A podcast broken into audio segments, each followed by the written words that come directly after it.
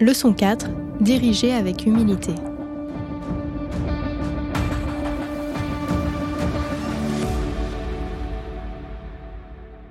J'ai un de mes collaborateurs qui avait reçu le prix interne du leader de l'année au niveau mondial.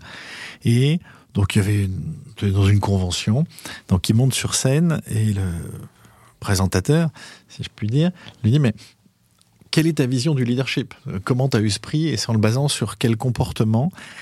Et il a dit bah, c'est très simple.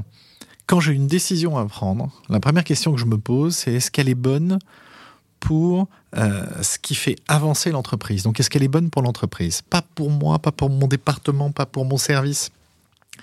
Si la décision que moi je vais couper mon budget en deux parce que ce sera bon pour l'entreprise, je réfléchis même pas. Quelque part, je le fais. Et ma deuxième règle, c'est quand il y a un problème à régler dans l'équipe, ben, il faut être de temps en temps les mains dans le cambouis avec l'équipe pour les aider à avancer, pour montrer qu'on est on fait partie de la team et qu'on est solidaire et qu'on n'est pas euh, l'être suprême qui du haut balance les commandements. Et puis la dernière règle, et qui est peut-être la plus importante, c'est euh, si vous êtes un leader, 90% ou 99% du job sera fait par votre équipe, donc prenez-en soin et développez-les. Et quand je l'ai entendu sur scène dire ça, j'ai tiens, je l'aurais jamais exprimé spontanément comme ça, mais c'est fondamentalement ce en quoi je crois, donc depuis je l'ai adopté.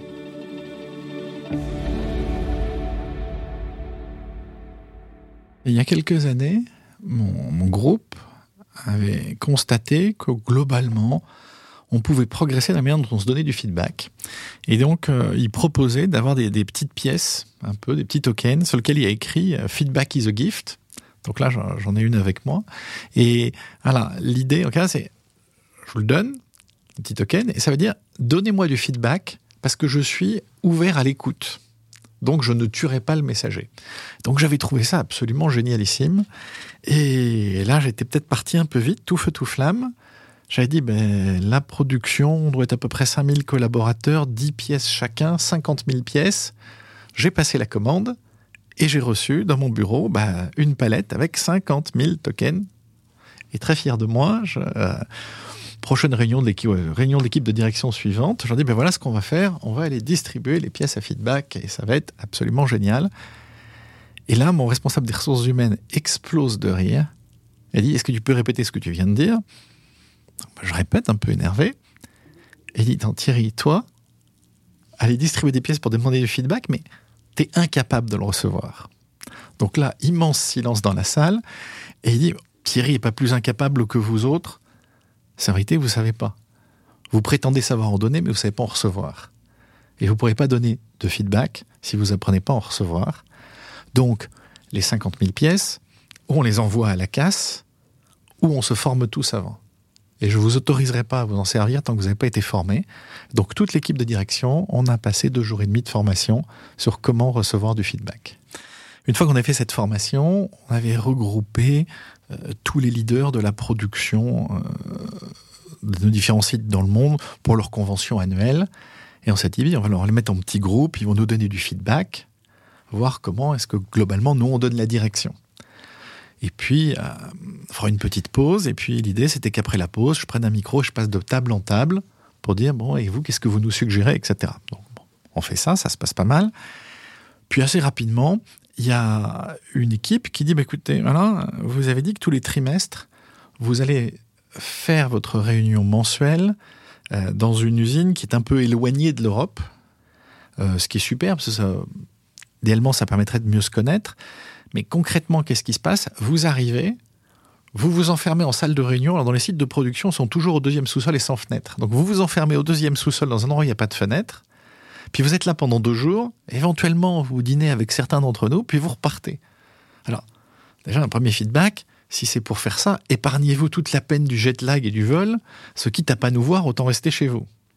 Et donc là, ben, je pense qu'il y a une action sur laquelle on va tous être d'accord. Hein. Déjà, merci du feedback, entendu.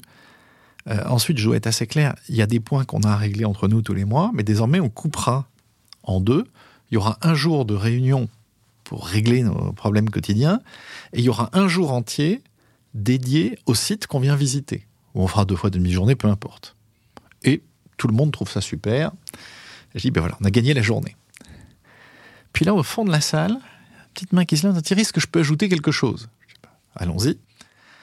Elle dit, oui, non, c'est très bien tout ça, mais euh, est-ce que en plus, quand par hasard, tu viens visiter l'usine sur le terrain, tu pourrais faire semblant d'être intéressé? Vous imaginez, il y avait 200 personnes dans la salle. Moi qui ai quand même un peu dégluti, en essayant de rester stoïque, et il dit, euh, je vais t'expliquer pourquoi. Parce que vous êtes venu il y a trois semaines, il s'est passé à peu près ce, que vous avez, ce qui a été décrit, sauf que là, euh, vous avez pris une heure pour visiter l'usine au pas de charge, sauf que vous deviez être 12 ou 13. Entre le moment où vous avez quitté la salle de réunion et le moment où vous êtes arrivé au vestiaire, sur les 13, déjà, il y en a trois qui avaient disparu. Parce qu'il y en a un qui avait un avion plus tôt, un qui avait une autre réunion et un autre qui n'avait pas envie de venir. Et puis ensuite, sur les 10 qui restaient, il y en a quatre d'entre vous qui étaient en train de textoter pendant la visite et euh, deux qui faisaient des apartés.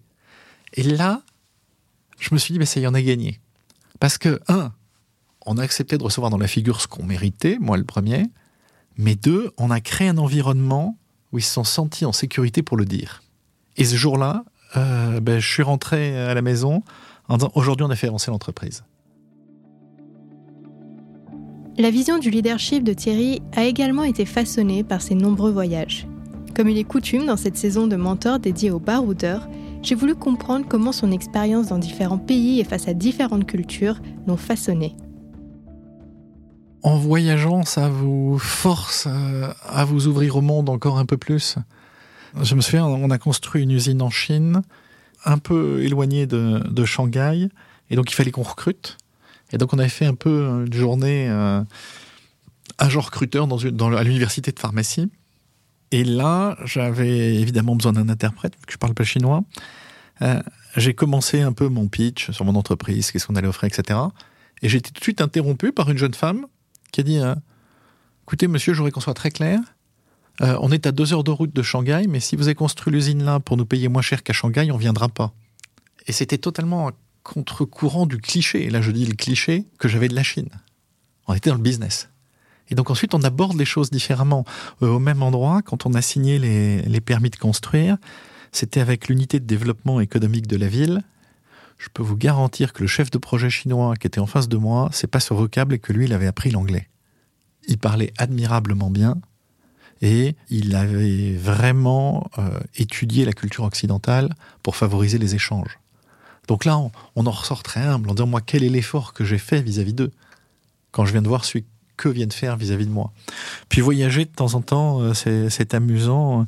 Je me souviens donc une fois qu'on avait mis en place ces fameuses visites de sites régulièrement, j'avais dit, bah, tiens, je vais dans notre usine au Brésil et j'aurais rencontré les jeunes talents. Et les ressources humaines, quelques jours avant, pour un texto, ils ont prévu quelque chose d'un peu décalé, est-ce que c'est OK? En effet, c'était totalement décalé. Euh, vu que sans vouloir être trop long, un d'entre eux m'a chanté son CV à la guitare avec les autres jeunes talents autour de lui qui reprenaient les refrains. Je peux vous dire que des meetings avec des jeunes talents, j'en ai fait quand même pas mal.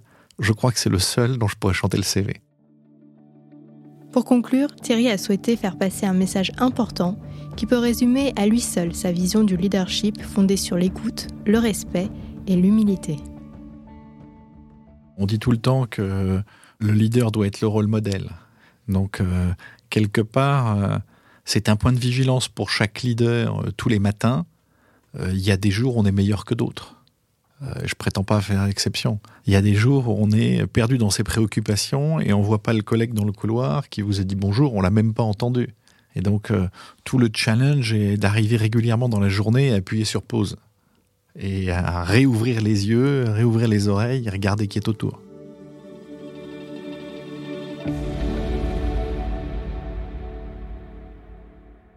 Un leader apprend de ses erreurs. Ça fait mal de se planter, mais il n'y a pas de mal à se planter. Il m'est arrivé de faire des erreurs, des erreurs euh, importantes. Euh, ça a été un moteur extraordinaire, mais c'était d'un apprentissage extraordinaire. Euh, notamment sur les erreurs de prise de décision, où de temps en temps, il n'y a rien de pire que de ne pas prendre une décision, mais de temps en temps, on ne prend pas la bonne. Comment on gère, qu'est-ce qu'on fait, comment on avance, comment on, embarque les autres dans la prise de décision.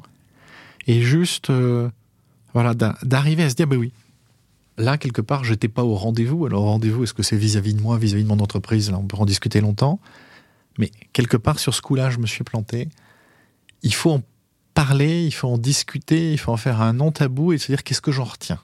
Et par rapport à ça, comment j'avance? Et je trouve que dans notre société à l'heure actuelle, c'est un sujet que l'on n'aborde pas assez.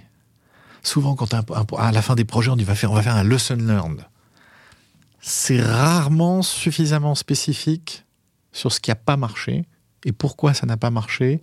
Et on entend rarement, euh, ben ça c'est là c'est moi, c'est moi qui ai foiré le coup.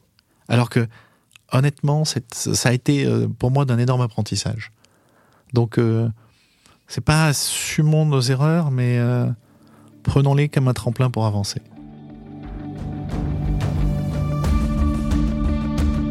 Merci d'avoir écouté cette leçon du podcast Mentor. Ce podcast est produit par Medcheck Studio, le premier studio français spécialisé dans les podcasts santé. Pour continuer à suivre l'actualité du secteur de la santé et découvrir des portraits de décideurs, nous vous encourageons à faire un tour sur le site de Pharmaceutique. Si cet épisode vous a plu, N'oubliez pas d'en parler à vos amis, à votre famille ou à vos collègues. Nous pouvons tous apprendre et être inspirés par les grands leaders de la santé.